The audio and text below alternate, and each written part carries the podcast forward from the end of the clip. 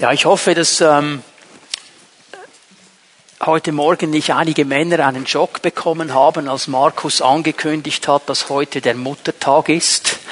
Und es hat dich siedend heiß durchfahren, dass du es schon wieder vergessen hast. Möchte dich ermutigen, der Tag ist noch nicht vorbei.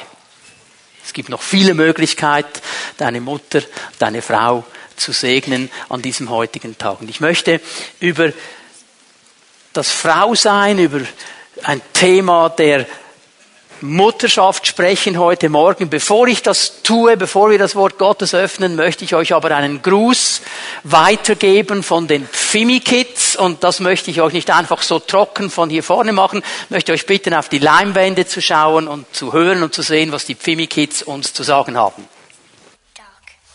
Mama ist die Beste. Mama macht das Beste Mittag. Meine Mami hat gerne Spaghetti machen. Meine Mami kann so gut rösten. Meine Mama hat heute schon in die Schuhe gelegt. Meine Mami ist die Beste im Volley spielen.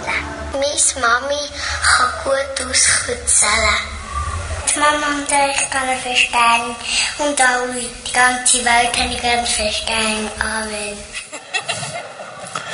Ja, das war jetzt ein bisschen die Stimme aus der Dunkelheit. Eigentlich hätte hier noch ein Filmlein dazu gehört. Das hat sich irgendwo wahrscheinlich in den Tiefen der Technik in Computer verschanzt. Vielleicht haben wir die Chance, das noch zu sehen, dann am Ende des Gottesdienstes. Aber ich glaube, wir haben alle mitbekommen, um was es geht. Es ist so cool, dass es Mütter gibt. Und diese Kinder sind so begeistert und sie sind davon überzeugt, meine Mami kann am besten kochen, hat die schönsten Schuhe, kann Volleyball spielen.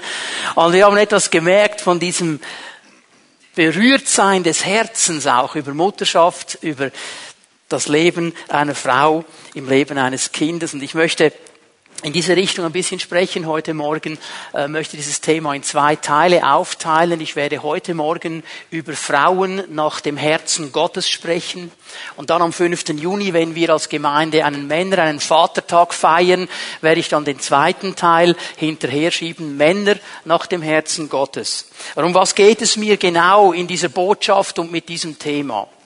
Ich stelle fest, dass wir in unserer westlichen Gesellschaft auch wenn sie so aufgeklärt ist, wenn sie so informationslastig ist, wenn so alles klar ist und du kannst alles googeln und, und, und, obwohl wir all diese Dinge so haben, besteht eine ganz, ganz große Unsicherheit in Bezug auf die Identität der Geschlechter. Man weiß gar nicht mehr richtig, ja, was ist denn jetzt eine richtige Frau? Und was ist ein richtiger Mann? Ja, muss jetzt der Mann zu einer Frau werden, damit er ein richtiger Mann wird? Und die Frau muss zu einem Mann werden, damit sie richtige Frau wird? Das ist ein riesengroßes Durcheinander, eine riesige Spanne, die beginnt bei Unsicherheit, schon in der Erziehung. Eine Ehepaar hat sich entschieden, hat gesagt, ja, okay, wir haben uns noch nicht festgelegt mit dem Namen. Das Kind kann dann selber entscheiden, wenn es vier, fünf Jahre alt ist, ob es ein Mann oder eine Frau sein will. Wir schauen mal. Ja, soll ich einen Jungen, einen kleinen Buben jetzt als Mann erziehen oder soll ich ihm ein Tütü anziehen, damit er seine frauliche Seite kennenlernt? Und umgekehrt. Ein Riesendurcheinander. Als unsere Kinder in der Schule noch waren, da gab es diesen, diesen äh, Töchtertag. Da durften die Töchter mit dem Vater mit an die Arbeitsstelle und ich habe mir gedacht, coole Sache, aber wieso eigentlich die Söhne nicht? Und dann mussten unsere Kinder durch ein Projekt gehen. Und der Auftrag der Schule war folgender. Die jungen Männer, die mussten eine Woche lang in einem Frauenberuf arbeiten und die jungen Mädchen mussten eine Woche lang in einem Männerberuf arbeiten. Ich habe mir gedacht, was soll das eigentlich? Wieso können sie nicht da arbeiten, wo sie gerne arbeiten möchten? Und wenn eine junge Frau einen Männerberuf äh, äh ergreifen will, soll sie ihn doch ergreifen. Und wenn ein junger Mann Hebamme werden will, soll er doch. Was ist das überhaupt für ein Durcheinander? Man weiß nicht mehr, um was es genau geht. Vor einigen Jahren haben die Bundesverwaltungen ein Hilfsblatt herausgegeben, weil man gemerkt hat, es gab da so eine Frau, die hat herausgefunden, der Begriff Mutter ist diskriminierend. Das war ihre große Offenbarung. Jetzt müssen wir irgendwie eine Lösung finden. Ja, wie nennen wir die jetzt? Und dann kam dieses Hilfsblatt an die Verwaltungen und hat gesagt, wir nennen sie ab sofort das Älter. Das Älter. Also egal, ob jetzt ein Mann oder eine Frau kommt, es ist einfach das älter. Ein Riesendurcheinander. Und man weiß bald nicht mehr, was ist Mann, was ist Frau. Und ich bin so froh, dass Gott in seinem Wort hier eine klare Aussage macht. Gott macht eine klare Ansage. Und sein Wort steht wie ein Fels in all den Brandungen. Und da möchte ich euch einladen, dass wir ersten Mose miteinander öffnen. Ich werde einen Vers mal lesen, den wir alle sehr gut kennen. 1. Mose 1, Vers 27. 1. Mose 1, Vers 27. Gott schuf den Menschen als ein Bild, als Bild Gottes schuf er ihn, als Mann und Frau schuf er sie. Gott ist hier glasklar. Gott hat den Menschen als Mann und als Frau geschaffen. Er hat zwei Geschlechter geschaffen. Er hat diesen beiden Geschlechtern eine klare Identität gegeben. Für Gott war es ganz klar, dass es einen Mann gibt und eine Frau gibt, dass der Mensch, den er geschaffen hat, unterschiedlich ist. Dass ein Mann keine Frau ist und eine Frau kein Mann ist. Dass es hier einen klaren Unterschied gibt. Und wenn heute die Gesellschaft versucht, diese äh, Identität aufzulösen mit Gender Mainstreaming und weiß ich, was noch alles kommen will, dann löst sie eigentlich den Gedanken Gottes auf und das kann nie ein Segen sein. Wenn wir das auflösen, was Gottes Wort uns zeigt, werden wir nicht unter Segen stehen, sondern unter Fluch. Und wir werden nicht mehr weiter wissen. Gott hat diese Unterschiede ganz klar gemacht und jetzt passt bitte sehr gut auf. Gott sagt uns hier etwas ganz Wichtiges. Er hat mit diesem Mann und Frau mit dieser Unterschiedlichkeit nie gesagt, ein Geschlecht ist besser als das andere. Das hat er nie gesagt. Er hat nicht gesagt, das eine Geschlecht ist besser als das andere Geschlecht. Er hat nur gesagt, ich habe sie unterschiedlich geschaffen.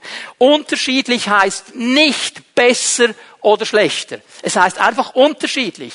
Gott hat hier nie den Wert angesprochen. Er hat hier einfach eine Unterschiedlichkeit angesprochen. Er sagt, es gibt Mann und es gibt Frau. Und damit zeigt er uns etwas ganz, ganz Wichtiges und Wesentliches.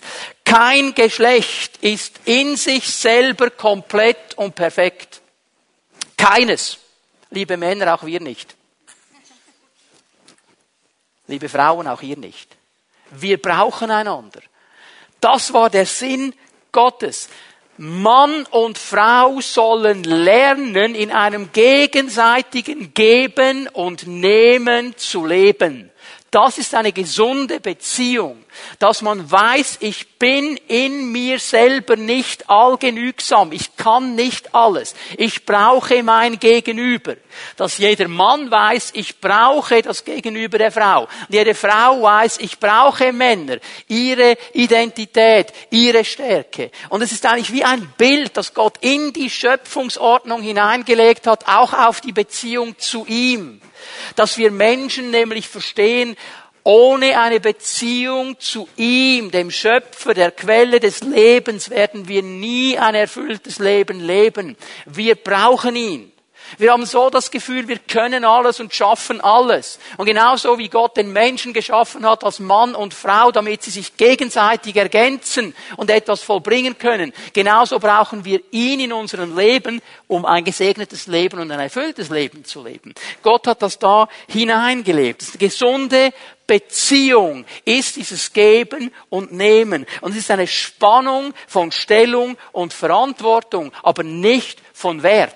Gott hat klar gesprochen und gesagt, es gibt gewisse Verantwortung beim Mann, es gibt gewisse Verantwortung bei der Frau, aber es hat nie zu tun, dass er sagt, der, der diese Verantwortung hat, ist mehr wert als der andere. Das ist eine ganz andere Sache. Aber Gott hat eine Identität gegeben und es ist mir wichtig, dass wir verstehen, was dieses Profil ist, das Gott gegeben hat, was diese Identität ist, die Gott gegeben hat. Und darüber möchte ich heute Morgen sprechen, mal im Blick auf die Frau und dann am 5. Juni im Blick auf den Mann. Nun ist uns allen klar, dass man in einem Gottesdienst, in einem Morgen nie alles hineinpacken kann, was man sagen könnte. Es gäbe so viel zu sagen, wir könnten wochenlang darüber sprechen. Ich habe im Gebet vier Eigenschaften empfunden die ich weitergeben soll. Vier Eigenschaften, die ich im Wort Gottes drin sehe, einer Frau nach seinem Herzen, die sie auszeichnen soll, in der sie leben soll, die ihr helfen, ihre Identität als Frau Gottes wirklich zu leben. Und das erste, was mir aufgefallen ist, ist die Leidenschaft zu beschützen. Gott hat in die Frau hinein eine Leidenschaft gelegt, zu beschützen. Du kannst mal das zweite Buch Mose öffnen im ersten Kapitel. Bevor wir die Stelle lesen, gebe ich euch ganz kurz ein bisschen äh, den Hintergrund. Es geht hier um Israel, das ja während dieser Hungersnot unter dem Pharao, wo Josef dann der zweite Mann in der Regierung war, ausgewandert ist, weil es kein Essen, kein Brot mehr gab im Ort, wo sie waren. Jakob mit seiner ganzen Sippe ist nach Ägypten gekommen. Josef hat sie empfangen und der damalige Pharao hat ihnen ein Stück Land gegeben in Goshen, wo sie sein konnten, wo sie sich niederlassen konnten. Und dieses Volk, das von Gott gesegnet ist, das von Gott einen Bund hatte, das Gott gedient hat, hat das gemacht, was jedes Volk macht, wenn es Gott dient und das Wort Gottes befolgt. Es hat sich multipliziert, es war gesegnet, es hat sich ausgebreitet, es war absolut fruchtbar. Und sie haben gewachsen und sind gewachsen und gewachsen zu einem riesigen Volk. Und über den Lauf der Zeit, das ging ja nicht von heute auf morgen, über den Lauf der Zeit kam ein neuer Pharao, den Josef nicht kannte, der die Israeliten nicht kannte. Und für ihn war das nichts anderes als eine Bedrohung. Übrigens sehr aktuell. Stellt euch mal vor, da war in Ägypten drin ein zwei Millionen Volk von Immigranten. Ausländer. Ausländer. Und dieser Pharao, der verantwortlich war für diese ganze Sache, hatte Angst. Die, die, die werden mir zu zahlreich und, und die Ägypter, die kommen nicht mehr dahin, wo sie hin sollten. Und er hat angefangen, dieses Volk zu unterdrücken, hat sie in die Sklavenschaft hineingebracht und er hatte einen ganz, ganz mörderischen Plan. Und den lesen wir jetzt hier mal an im zweiten Buch Mose, erstes Kapitel, Vers 15. Der König von Ägypten sprach zu den Hebammen der Hebräerinnen, die eine hieß Schifra, die andere hieß Pua. Und sagte, wenn ihr die Hebräerinnen entbindet, gebt Acht bei der Geburt. Ist es ein Sohn, so tötet ihn. Ist es aber eine Tochter, so kann sie am Leben bleiben. Die Hebammen aber fürchteten Gott und handelten nicht, wie der König von Ägypten es ihnen gesagt hatte, sondern ließen die Knaben am Leben. Ja, dieser Pharao hat einen einfachen Plan gesagt, wenn ich alle männlichen Babys umbringen, können sie sich nicht weiter pflanzen. Dann ist vorbei.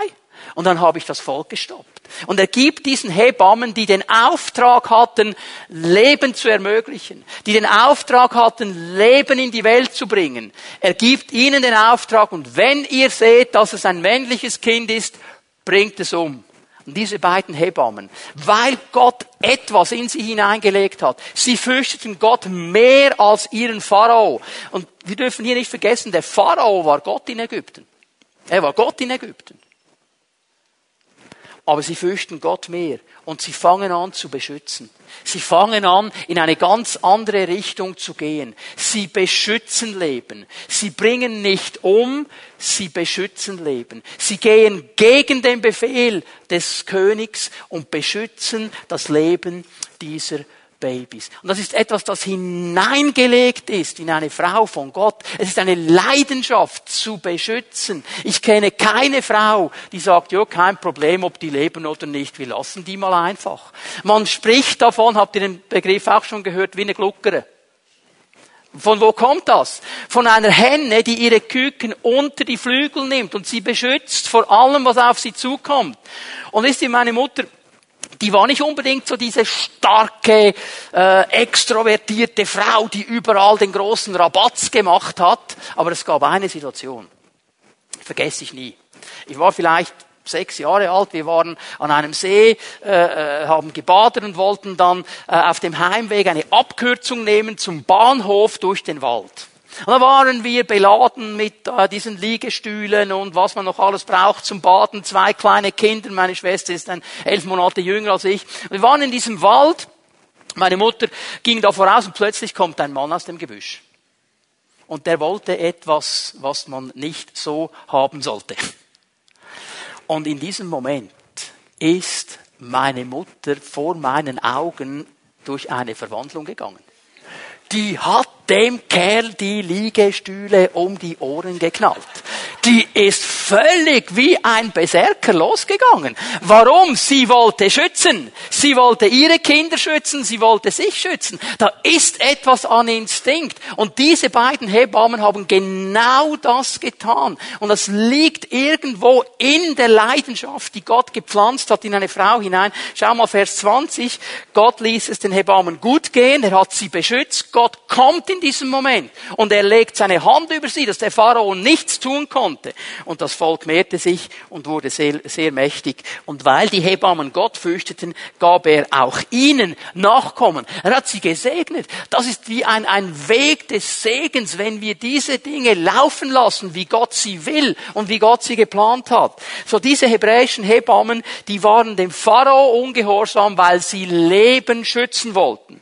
Und wir sehen diese selbe Leidenschaft in der Mutter von Mose. Ich meine, die hat ja auch ein Risiko eingegangen, als sie das Baby versteckt hat bei sich zu Hause. Weil da hätte jemand kommen können, das finden können, sie strafen können. Sie hat das Baby versteckt, bis es nicht mehr ging. Und dann hat sie es genommen, hat es in, diese, in dieses Basskörbchen hineingelegt. Und ich, ich stelle mir vor, so unter Segensgebet, unter Segensgebet, auf dem Nil losgelassen. Und dann, wer kommt da? Und findet es? Die Tochter des Pharao. Aber interessant ist jetzt aber Folgendes. Die hat genau gewusst, dass das ein, ein hebräisches Baby ist. Wisst ihr warum? Die Hebräer haben so eine Angewohnheit nach ein paar Tagen. Schnipp. Und dann sieht man's. Kannst du machen, was du willst. Sieht man. Sie hat genau gewusst, das ist ein hebräisches Baby. Aber ich kann doch dieses herzige Baby nicht einfach da lassen. Ich muss das doch nehmen. Ich muss es schützen. Ich muss es pflegen. Und sie nimmt diesen Mose in den Palast des Mannes, der seinen Tod befohlen hat, weil sie beschützen will weil sie beschützen will. Und Gott hat diesen inneren Antrieb in eine Frau hineingelegt, zu bewahren, zu pflegen, zu schützen. Das ist eine gute Sache. Und Geschwister, ich glaube, das ist etwas, was wir ganz massiv brauchen in unserer heutigen Zeit. Jetzt spreche ich nicht nur die Frauen an, ich spreche auch die Männer an. Wir leben in einer Gesellschaft, wo Leben nichts mehr zählt. Wo man bald jetzt schon diskutiert, was ist lebenswertes Leben, was ist nicht lebenswertes Leben. Hör mal, Gott ist der Gott des Lebens. Es gibt kein unlebenswertes Leben. Gibt es bei unserem Gott nicht. Und es gibt keinen Grund, ein Leben auf irgendeine Art zu beenden. Das ist Gottes Sache. Unsere Zeit steht in seinen Händen. Und wisst ihr, was mich beschäftigt? Am 17. September in diesem Jahr haben wir in unserer Stadt eine Veranstaltung, der heißt eigentlich, die heißt eigentlich Marsch fürs Leben. Es wird nur eine Veranstaltung für das Leben sein. Warum?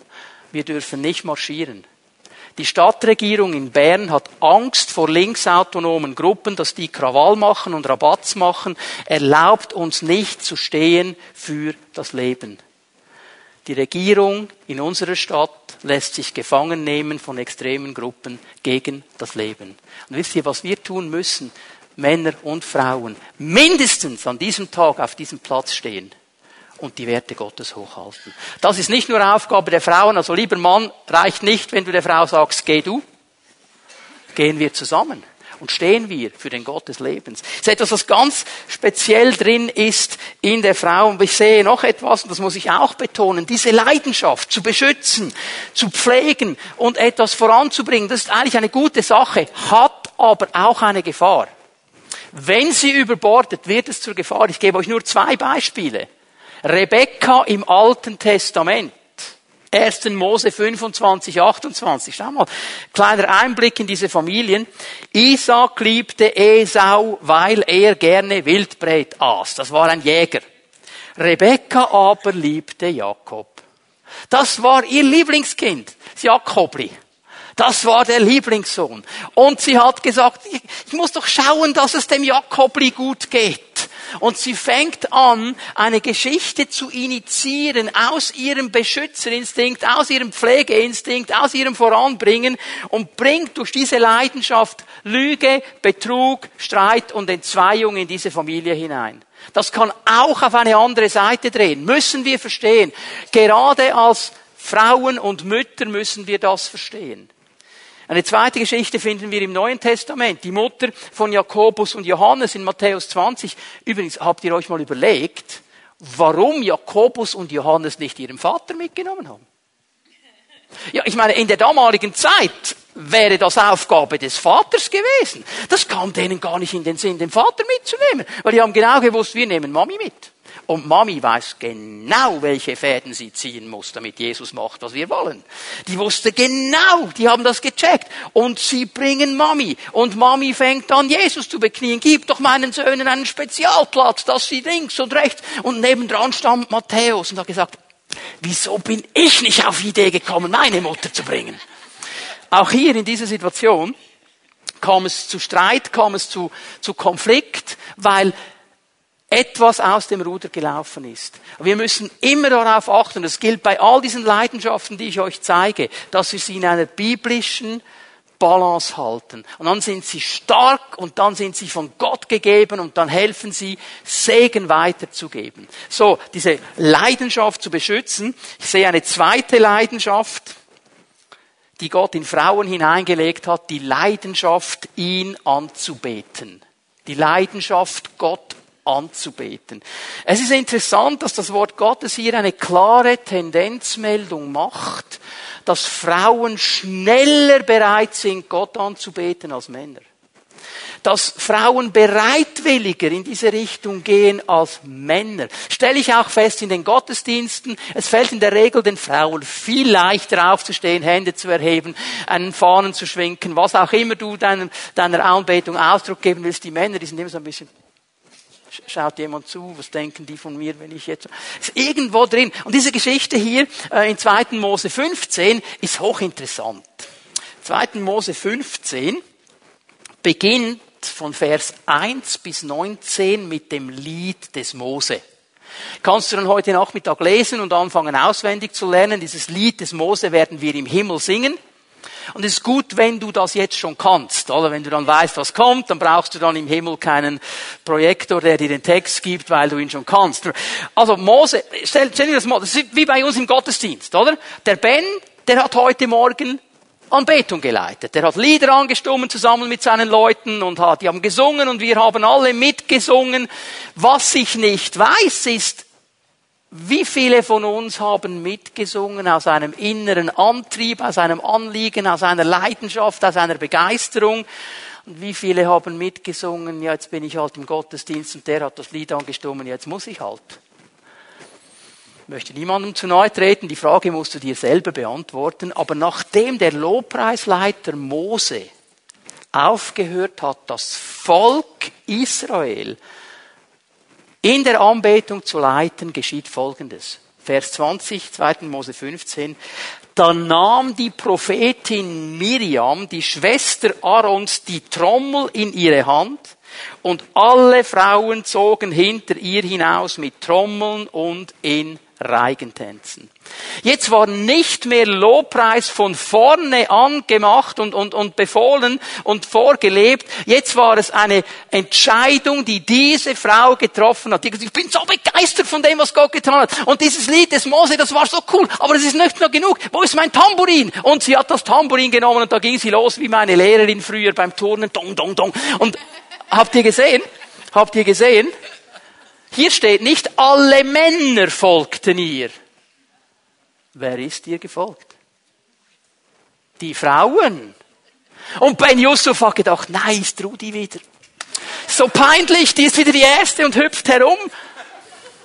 Ja, so sind wir Männer, wenn wir ehrlich sind, oder? Es waren die Frauen, die hier diese Leidenschaft zuerst hatten. Miriam und die Frauen, die beteten Gott an. Und es war ihnen egal, Reigentanz, Tambourin, egal was, Hauptsache Gott wird angebetet. Und hier hast du gesehen, Gott nennt Miriam eine Prophetin.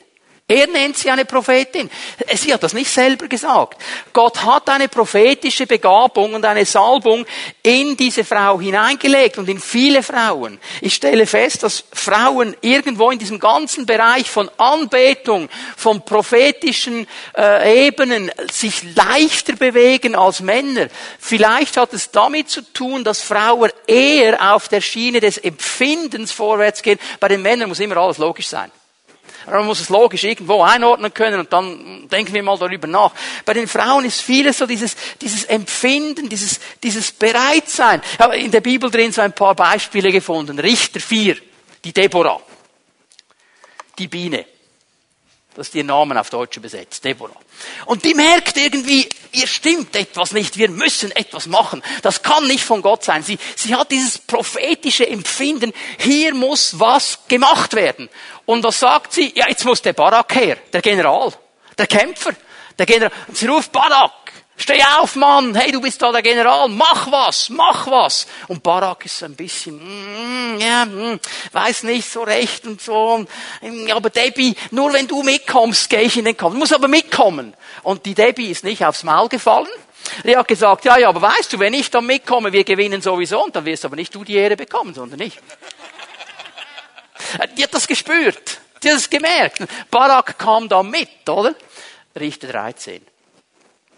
Ja, der Engel, der die Geburt von Simson angekündigt hat, ist der Mutter Simsons zuerst erschienen. Du mal darüber nachgedacht, warum eigentlich ihr? Wieder in der damaligen Zeit, Familienoberhaupt wäre der Mann. Also eigentlich wäre ja richtig, zu ihm zu gehen. Nun, die Frau kommt dann nach Hause und sagt, Manoach, mir ist ein Mann begegnet, ein Engel, und er hat mir das gesagt und alles genau erklärt und so weiter. Und Manoach hat sofort gesagt, jawohl, wir beten und fasten, bis der Durchbruch kommt. Ich gesagt, Moment. Ein Mann hat dich angesprochen auf dem Feld. Und der hat dir das und das gesagt. Also mindestens ging Manoach so weit, dass er sagte, okay, wenn der nochmal kommt, rufst du mich. Ja, jetzt hätte Gott das ja einfach machen können. Dem Engel sagen können, schau mal, wenn die beiden spazieren, dann begegne beiden. Ja, was macht der Engel? Er begegnet noch einmal der Frau alleine. Und sagt ihr so und so. Und die Frau, Moment, Moment, ich hol mal den Mann, ich hol mal. Und dann rennt sie nach Hause, holt den Mann nach und sagt, jetzt ist er wieder da, jetzt ist er wieder da. Und dann kommt der angebottet. Und das ist das Erste, was er sagt. Bist du der Mann, der mit meiner Frau gesprochen hat? War ein Italiener. dann hat er sich doch überzeugen lassen. Aber die Frau ging da wieder voraus. Es war zuerst sie, die irgendwo dieses, dieses, ich sage jetzt mal, Gefühl hatte, da ist etwas drin. Und wisst ihr, eines habe ich gelernt in meiner Ehe. Ich muss darauf achten, wenn meine Frau etwas empfindet. Und ich würde euch jetzt gerne sagen, das hatte ich vom ersten Moment an, als wir geheiratet haben, habe ich sofort gecheckt, muss Ich weiß nicht, wie viele Totalschäden ich hatte, weil ich in eine Wand reingerast bin. Meine Frau hat mir gesagt, pass auf hier, pass auf, ich habe ein schlechtes auf, ist doch alles logisch. Duff, duff, duff, boom! Also hat mindestens 15 gebraucht, bis ich gelernt habe zu hören, wenn sie etwas empfindet. Und ernst zu nehmen, wenn sie etwas empfindet. Weil Gott das in die Frauen hineingelegt hat, viel stärker. Die Männer sind alles logisch, können wir alles absacken, kein Problem. Die Frau empfindet manchmal eine Unstimmigkeit. Da lernst du jemanden kennen und du denkst, boah, das ist so ein cooler Typ, hey Mann, das ist mein neuer Kumpel und, und, und. Und deine Frau sagt, mm, mm, irgendwas ist komisch. Und dann gehst du deine logischen Listen durch. Alles klar, wir lieben denselben Fußballclub. Wir haben dieselben Hobbys. Wir trinken dasselbe Bier. Voll cool. Aber dass da irgendetwas nicht stimmt, das spürt vielleicht deine Frau. Nimm einfach ernst. Ich habe nicht gesagt, Männer macht, was eure Frauen sagen. Weil dann sind wir Männer auch wieder gut und sagen, ja, die Frau hat gesagt, ich soll, oder? Aber wir nehmen es ernst. Darum geht es, zu verstehen, Gott hat hier etwas hineingelegt und das müssen wir verstehen, das müssen wir schätzen. Und ich glaube, ein weiser Ehemann, ein weiser Leiter lernt die Stärken einer Frau zu schätzen und davon zu profitieren. Auch als Gemeinde sollen wir das. Aber interessanterweise auch hier weist Gottes Wort darauf hin, dass diese prophetische Stärke in eine gesunde Balance hineinkommen muss. Es ist interessant, Offenbarung 2, Vers 20, äh, bekommt diese Gemeinde von Jesus folgenden Vorwurf. Ich habe einen Vorwurf, muss ich dir machen. Du lässt diese Isabel, die behauptet, eine Prophetin zu sein, ungehindert gewähren. Natürlich ist es mir bewusst, es gibt im Wort Gottes auch falsche Propheten, das gibt es. Aber hier ist eine ganz starke Tendenz angemeldet, weil Isabel ist ein Prototyp der manipulativen Frau, die dann geistlich auch Dinge noch drehen will. Und hier ist eine Gefahr drin. Wo die Stärke ist, braucht es auch die Balance. Und wir müssen lernen, mit diesen Dingen zu leben in einer Ausgewogenheit, die biblisch ist. Die dritte Leidenschaft, die ich euch zeige, die hängt hier eng zusammen, ist die Leidenschaft zu beten die Leidenschaft zu beten. Hängt zusammen mit der prophetischen Offenheit der Frau. Auch hier, ich stelle fest, wenn ich über diese 26 Jahre, in denen ich im vollzeitlichen Dienst bin, jetzt zurückschaue, in der Regel in einer Gebetsveranstaltung sind mehr Frauen als Männer. Das liegt ihnen irgendwo einfach näher als den Männern. Die Männer, die packen die Sache lieber selber an. Die machen lieber irgendwelche Planspiele und Strategien, wie sie das Problem lösen. Aber schau mal hier, 1 Samuel 1, Vers 9 und die folgenden Verse, die Hannah die mit ihrer Familie einmal im Jahr nach Shiloh ging, ins Heiligtum. Und das war eine ganz vertragte Situation. Dieser Mann, der Hannah, er hatte zwei Frauen. Eine davon hat ein Kind bekommen, die Hanna hatte kein Kind bekommen. Und ich meine, stell dir nur schon mal vor, äh, du hast zwei Frauen, das ist ja schon mal ein Problem. Also meine, und diese Rivalität untereinander, die die Frauen haben, jetzt bekommt die eine ein Kind und die andere nicht, das war damals Gold wert. Und das hat sie, die Hanna, spüren lassen. Und diese Hanna geht hinein in den Tempel. Und schau mal, was hier steht. Und das ist so genial, wie die Bibel die Dinge klar macht. Sie aber war verbittert. Hannah war verbittert. Da war Bitterkeit in ihrem Herzen. Da waren viele Fragen in ihrem Herzen. Da waren Dinge nicht klar. Warum hat die andere jetzt Kinder und ich nicht? Warum ist sie gemeint zu mir? Sie war absolut verbittert. Ich sage dir etwas, es gibt Menschen hier, Männer und Frauen. Du bist verbittert in deinem Herzen über Situationen in deinem Leben. Da waren Tragödien, da waren Situationen und du bist nur noch bitter geworden. Der Schlüssel hier drin ist aber das, was nachher kommt. Und sie betete zum Herrn und weinte heftig. Sie ist nicht in ihrer Bitterkeit drin geblieben, sie hat das vor dem Herrn gebracht, hat ihr Herz ausgeschüttet. Und ich nehme an, dass sie ganz offen gesagt, Herr, ich verstehe es nicht, Herr, ich bin bitter, Herr, ich bin frustriert, Herr, es ist gemein, aber ich möchte es vor dich bringen und ich bete zu dir, dass du etwas veränderst. Und das, ihr lieben Leute, müssen wir lernen. Wir Männer, wir suchen zuerst die logische Lösung, bevor wir dann, wenn das Wasser hier oben ist, mal daran denken zu sagen, Herr, könntest du mal. Und diese Hanna macht uns hier etwas ganz Wichtiges vor. Sie öffnet ihr Herz und sie lässt ihr Herz ausfließen vor dem Herrn. Und der Eli, der Priester, hat das angeschaut und offensichtlich auch hier hat sie das sehr emotional gemacht, mit sehr viel Bewegung, weil der beobachtet sie und sagt, die ist besoffen. Die ist betrunken. Wie die sich benimmt, die ist betrunken. Sagt, hey Frau, raus hier. Bist du besoffen im Heiligtum drin? Sie sagt, nein, nein, nein, nein, nein, ich, ich, ich bin nicht betrunken. Ich bin überhaupt nicht betrunken. Ich, ich, ich bin verzweifelt.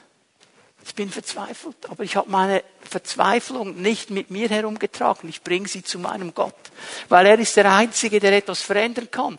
Ich habe es zu ihm gebracht. Vor ihm, dem Herrn, habe ich mein Herz ausgeschüttet. Und liebe Männer, hier können wir einiges lernen davon. Wieso warten wir so lange, bis wir unser Herz ausschütten vor dem Herrn? Wieso versuchen wir es hundertmal selber, bevor wir daran denken, unsere Herzen auszuschütten? Aber diese Leidenschaft ist hier hineingelegt. Es ist interessant, an verschiedenen Stellen im Wort Gottes wird das angetönt. Ich habe einen Vers gefunden, Hebräer 11, Vers 35. Ich weiß nicht, wie viele Male ich über den hinweggelesen habe. Es kam sogar vor, dass Frauen, die Gott vertrauten, ihre verstorbenen Angehörigen zurückerhielten, weil Gott sie wieder lebendig machte. Und ich musste an die beiden großen Propheten im Alten Bund denken, Elia und Elisa. Beide, Elia und Elisa, haben ein Kind von den Toten auferweckt, weil eine Mutter insistiert hat und eine Mutter gebetet hat und eine Mutter gekämpft hat und ihr Herz vor dem Herrn ausgelegt hat. Vergiss eines nicht, im alten Bund, die hatten keine Bibel. Die hatten kein iPad, wie ich es hier habe, oder eine gebundene Bibel, wie du sie in den Händen hast. Das hatten die nicht. Das Wort Gottes der damaligen Zeit waren die Propheten. Und sie ist zu ihm gegangen, sie ist eigentlich in ihren Augen zum Repräsentant Gottes gegangen, hat ihn umfasst und gesagt, komm, komm, komm, ich bitte dich, komm, du bist der Einzige, der das verändern kann. Der Mann blieb zu Hause. Die Frau ging. Lukas 2, Vers 36. In Jerusalem lebte damals eine Prophetin namens Hannah. Vers 37. Sie verbrachte ihre ganze Zeit im Tempel und diente Gott Tag und Nacht mit Fasten und Beten. Das war ihr Inhalt, das war ihr Leben. Im selben Kapitel in Lukas 2 kommt ja noch eine zweite Person vor, der Simeon, der Mann. Ja, bei ihm war es anders. Ganz logisch, der Heilige Geist hat einen Impuls gegeben, darum ist er losgezottelt. Rein in den Tempel, raus aus dem Tempel. Aber diese Hanna, sie blieb da. Sie blieb da. Und sie betete und sie fastete und sie kämpfte. Es ist etwas, das hineingelegt ist in die Frauen. Und das schätzen wir und das ehren wir und das setzen wir frei. Ich möchte einen letzten Punkt zeigen. Die Leidenschaft zu dienen und zu lieben. Die Leidenschaft zu dienen und zu lieben. Und auch hier haben wir im Wort Gottes drin viele, viele Beispiele von Frauen, die ihre Barmherzigkeit in Dienst und Liebe hineinfließen ließen. Ganz, ganz viele. Gott hat die Frau mit dieser inneren Ausrichtung geschaffen. Die Mutter Teresa war die Mutter Teresa, nicht der Vater Jakob. Und die ganze Geschichte und auch die Kirchengeschichte spricht immer wieder von Frauen, die ihr ganzes Leben gegeben haben, um diesen Menschen in Barmherzigkeit zu dienen.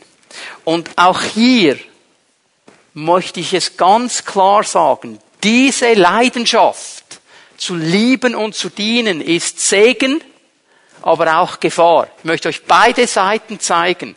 Und ich beginne mal mit dem Segen Sprüche 31 ab Vers 10. Ich kann nicht alles lesen, ich werde ein paar Verse herauspicken. Das ist ja das hohe Lied der tüchtigen Frau. Ganz am Ende der Sprüche, am Buch der Sprüche, sind die letzten Verse da drin. Sprüche 31, Vers 10. Eine tüchtige Frau, wer kann sie finden? Sie ist weitaus wertvoller als Perlen. Und dieses Wort tüchtig, das hebräische Wort, müsste man eigentlich übersetzen mit stark, einflussreich. Also nicht einfach nur tüchtige Frau, äh, in Klammern, die arbeitet einfach für uns, sondern sie ist stark, sie ist einflussreich. Sie nimmt ihre Stellung ein, die Gott ihr gegeben hat. Wer kann sie finden? Also mit anderen Worten, die wachsen nicht überall an jeder Straßenecke. Da braucht es etwas von Freisetzung von Gott. Sie ist weitaus wertvoller als Perlen. Liebe Brüder, haben wir das gecheckt? Dass unsere Frauen, die Gott uns an die Seite gestellt hat, wertvoller sind als Perlen. Also wenn du verheiratet bist, dann schau deiner Perle mal tief in die Augen jetzt. Wenn sie in der Nähe sitzt. Nur, nur die, die verheiratet sind, okay? Und verstehen wir, dass es eine Perle ist. Ihr Mann vertraut ihr voll und ganz. Sie bewahrt und vergrößert seinen Besitz. Mit anderen Worten, und so sollte jede christliche Ehebeziehung sein. Meine Frau ist meine beste Freundin. Und ich bin ihr bester Freund. Es gibt keine Geheimnisse. Es gibt keine Dinge, die nicht ausgetauscht werden. Es gibt keine Momente, wo ich sage, das geht dich aber nichts an. Da ist dieses Vertrauen, weil ich weiß, meine Freundin wird nichts tun, was mir Schaden bringen würde. Sie bewahrt, sie vergrößert. Sie ist mit mir in dieser Sache drin. Vers 15. Noch vor Tagesanbruch aufhören zu lesen. Es steht keine Uhrzeit hier. Ich habe schon einige Männer gesehen. Fünf Uhr aufstehen. Vor Tagesanbruch steht sie auf, um ihre Familie mit Essen zu versorgen. Sie will dienen, sie will lieben, sie will versorgen, sie will schauen, dass alles läuft. Ich meine, Männer, habt ihr schon mal die Kinder gehütet über ein Wochenende, Frau weit weg? Wer, wer hat schon mal dieses Abenteuer auf sich genommen? Okay? Gut. Ähm, Und war es nicht so, irgendwann hat sie angerufen, weil sie wissen wollte, was läuft, und dann kommt natürlich die obligate Frage. Was habt ihr gegessen? Ja, also äh, wir haben eine Pizza in den Ofen geschoben, dann waren wir noch schnell im Mac und ein bisschen Glasse. Und dann kommt die Frage, ja, und wo ist das Gemüse?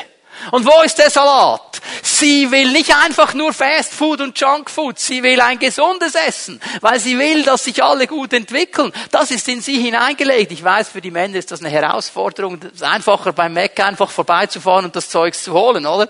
Aber es ist diese Herausforderung. Das ist eine gute Herausforderung. Und dann steht hier, sie gibt den Mägden Anweisungen. Ich meine, der Laden läuft. Also ich weiß nicht, wie viele Männer jetzt von sich aus sagen, ich komme immer selber auf die Idee zu staubsaugen und Staub zu wischen und die Fenster zu waschen und so. Meistens braucht es die Frau, die sagt, okay, Staubsaugen. Und dann machen wir das schon, weil wir sind ja miteinander unterwegs, oder? Aber die Initiative kommt von ihr. Und genau das wird hier beschrieben. Sie weist das zu. Sprüche 31, Vers 16. Das ist das, was uns Männer dann manchmal stresst. Wenn sie ein Stück Land erwerben will, dann bekommt sie es auch. Und die wissen genau, was sie wollen. Aber die wissen ganz genau, was, und die bekommen es auch. Die wissen schon, wie es geht. Und noch etwas machen sie. Von dem, was sie mit ihren Händen erwirtschaftet hat, pflanzt sie einen Weinberg. Das ist hochinteressant, was hier steht. Ich stelle so fest, wenn ich mit Ehepaaren spreche, tendenziell, nicht immer, aber tendenziell, gibt der Mann lieber aus als die Frau. Er ist schneller bereit, Geld aus, weil er hat ja auch immer etwas. Ich meine, eine neue äh, Playstation oder ein neuer Fernseher oder äh, Winterpneu mit Spezialfelgen und so weiter. Und die Frau sagt, wow, wow, wow, Moment, Moment, aber weißt du, es kommen noch Arztrechnungen und die Kinder müssen noch neue Schulmaterial haben und, und, und. und genau diese Tendenz wird hier beschrieben. Von dem, was sie erwirtschaftet, pflanzt sie einen Weinberg. Sie geht nicht auf eine Kreuzfahrt. Sie pflanzt einen Weinberg, das heißt, sie investiert in die Zukunft, weil der Weinberg wird jedes Jahr Frucht bringen. Und dann haben wir etwas davon. Stehen wir? Das ist diese Tendenz, die da drin ist. Tatkräftig nimmt sie ihre Aufgaben in Angriff. Was getan werden muss, das packt sie an. Und wir Männer sind manchmal richtige Waschlappen. Das ist, mir auffällt, wenn ich so herumreise, die schicken, die schicken immer die Frauen. Im Hotel wenn irgendetwas nicht stimmt, die schicken die Frauen. Da können keine Männer, die können alle nicht Englisch. Also jetzt, als wir in Amerika waren, die konnten alle nicht Englisch. Immer die Frau, wenn etwas nicht gestimmt hat mit dem Hotelzimmer, die Frau. Wenn der Flug Verspätung hatte, die Frau wird geschickt. Wenn irgendwas mit dem Mietauto nicht gestimmt, die Frau wird geschickt. Immer die Frau geschickt. So einfach. Was machen die Kerle, wenn sie alleine reisen? Dann gehen sie unter. Es ist eine Stärke hier drin, weil die Frau, die kann dann schon, ich meine, es ist zwei Uhr in der Nacht und der Nachbar macht eine Rambazamba-Party und du kannst nicht schlafen. Die Frau reagiert in der Regel zuerst. So, jetzt geh mal, sag ihm etwas. Ja, Schatz, mal eine Viertelstunde. Die, die hören dann schon auf, die gehen auf. Weil es wäre ja peinlich, oder? Aber diese Tatkraft und so weiter. Sie hat eine helfende Hand, Vers 20 für die Schwachen, großzügig unterstützt sie die Armen. So, das ist das hohe Lied dieser wunderbaren Frau, dieser Perle, die Gott uns an die Seite gestellt hat, die diese Leidenschaft hat, zu lieben und zu schützen. Aber leider, leider wird in unserer Gesellschaft heute genau diese Leidenschaft schamlos ausgenutzt. Diese Suche nach Liebe, nach Anerkennung, sie wird schamlos ausgenutzt und sie wird vor allem von uns Männern schamlos ausgenutzt. Ich möchte euch eine bekannte Bibelstelle zeigen, eine bekannte Geschichte. Vielleicht hast du sie noch nie mit diesen Augen gesehen. Johannes 4. Die Frau am Jakobsbrunnen. Dieses Gespräch, das Jesus mit dieser Frau geführt hat. Johannes 4, Vers 17 und 18. Jesus sagt zu ihr, hol deinen Mann. Sie sagt, ich habe keinen Mann. Jesus sagt, das stimmt du hast keinen Mann. Vers 18. Fünf Männer hast du gehabt. Und der, den du jetzt hast, ist nicht dein Mann. Du hast die Wahrheit gesagt.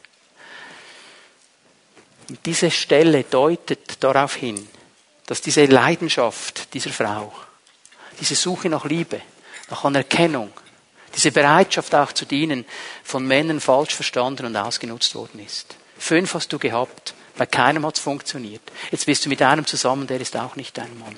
Und ich stelle fest, dass hier immer wieder im Wort Gottes eine Tendenz angemeldet wird. Habt ihr mal überlegt, diese Sache in Johannes 8 mit der Ehebrecherin? die auf frischer Tat ertappt worden ist. Können wir die Situation mal schnell anschauen? Ich meine, was heißt Ehebruch? Da braucht es zwei, oder? Und wenn du sie auf frischer Tat ertappst, sind beide dabei, oder? Wo war der Mann? Wo war, wieso nur die Frau? Es waren alles Männer. Hm? Denk mal darüber nach. Und immer wieder in diesen Situationen kommt Jesus mit Verständnis und Liebe.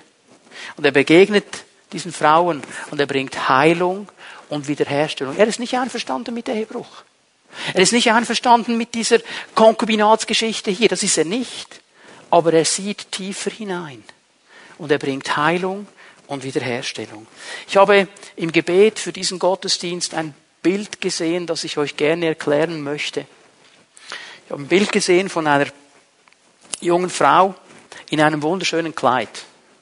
Es war ein wunderschönes Kleid, so Prinzessinnenkleid. Und dieses Kleid war völlig verdreckt, völlig schmutzig. Und, und, und man konnte man konnte die Schönheit dieses Kleides und, und die Reinheit und die Erhabenheit dieser Frau in diesem dreckigen Kleid nicht mal mehr erahnen. Man konnte das nicht mehr sehen. Es war alles völlig dreckig. Ich möchte euch in etwa dieses Bild zeigen. Könnt ihr es mal einspielen? Das sah so etwa aus. Und jede Situation, die da geschehen ist, jedes Ausnutzen, jedes Zurückstecken, jedes Fertigmachen, jedes Niedrighalten hat dazu beigetragen, dass dieses Kleid so aussieht, wie es aussieht.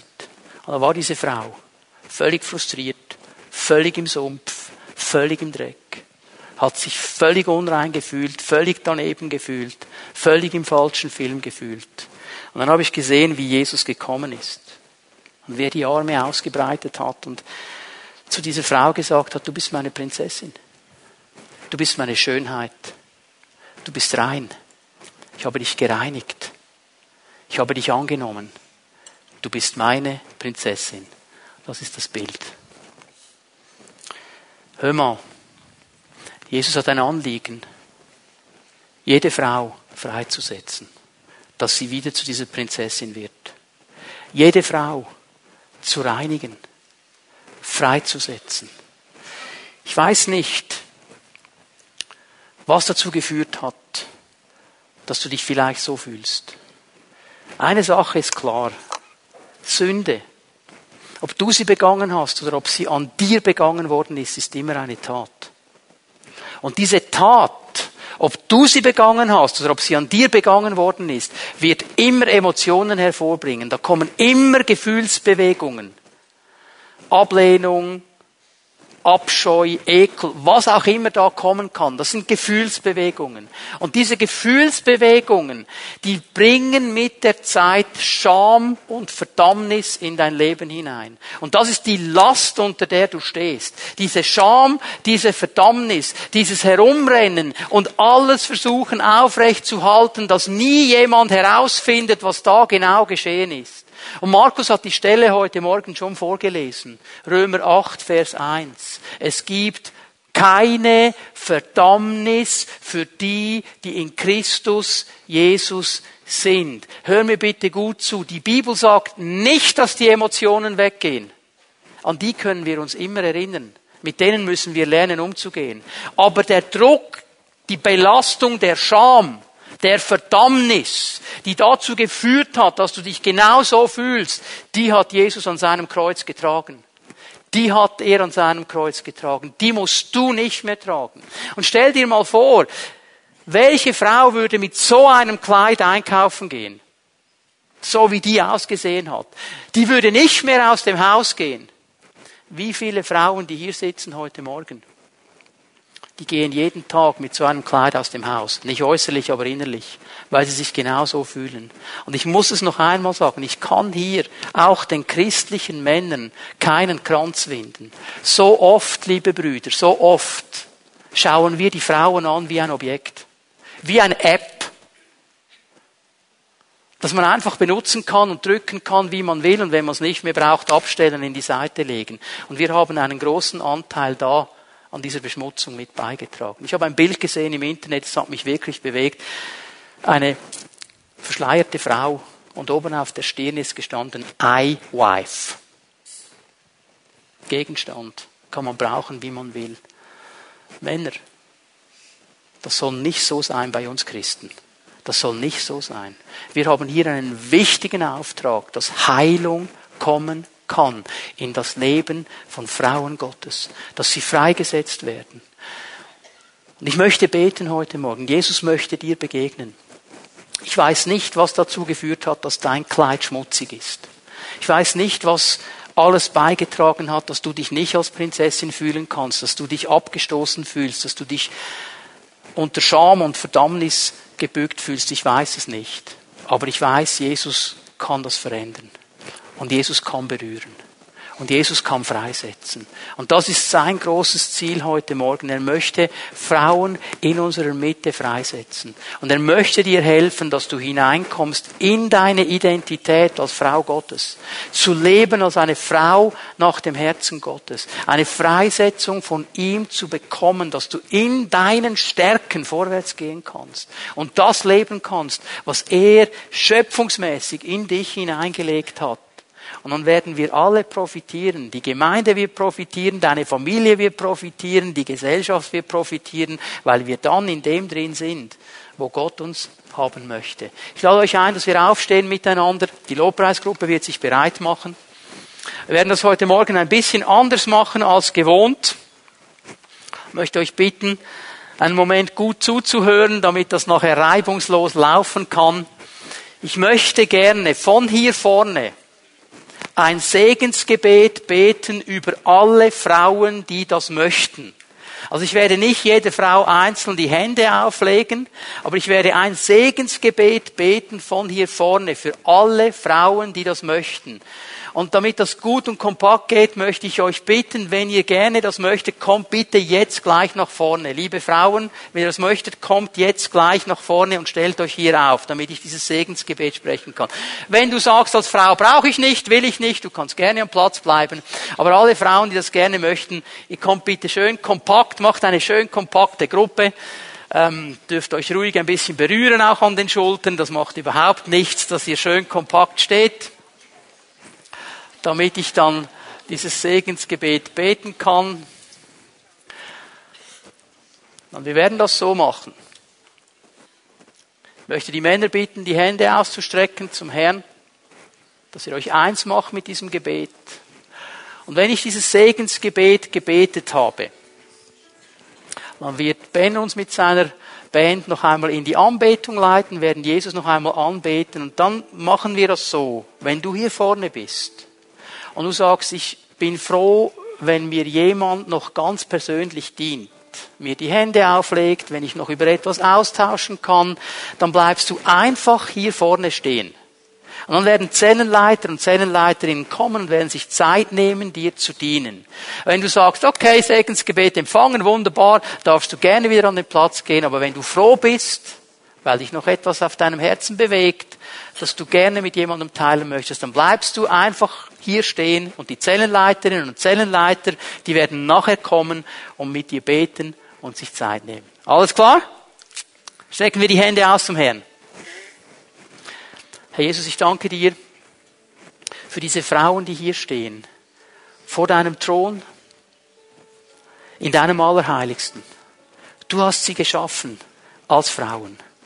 Und ich danke dir, Geist Gottes, dass du jetzt kommst und ein gewaltiges Werk tust im Herzen jeder einzelnen Frau.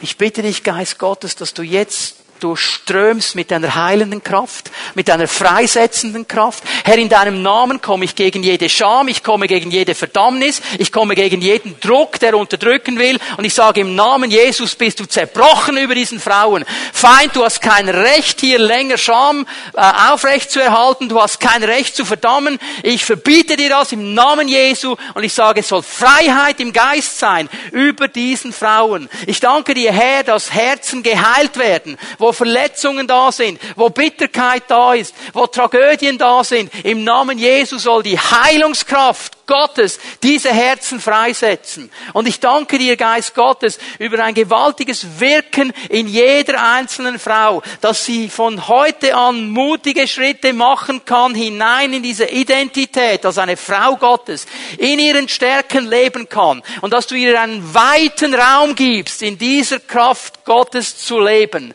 Herr, ich danke dir für diesen Moment. Ich danke dir, dass wir deinen Namen auf diese Frauen legen dürfen und ich preise dich für das, was geschehen ist jetzt in diesem Moment.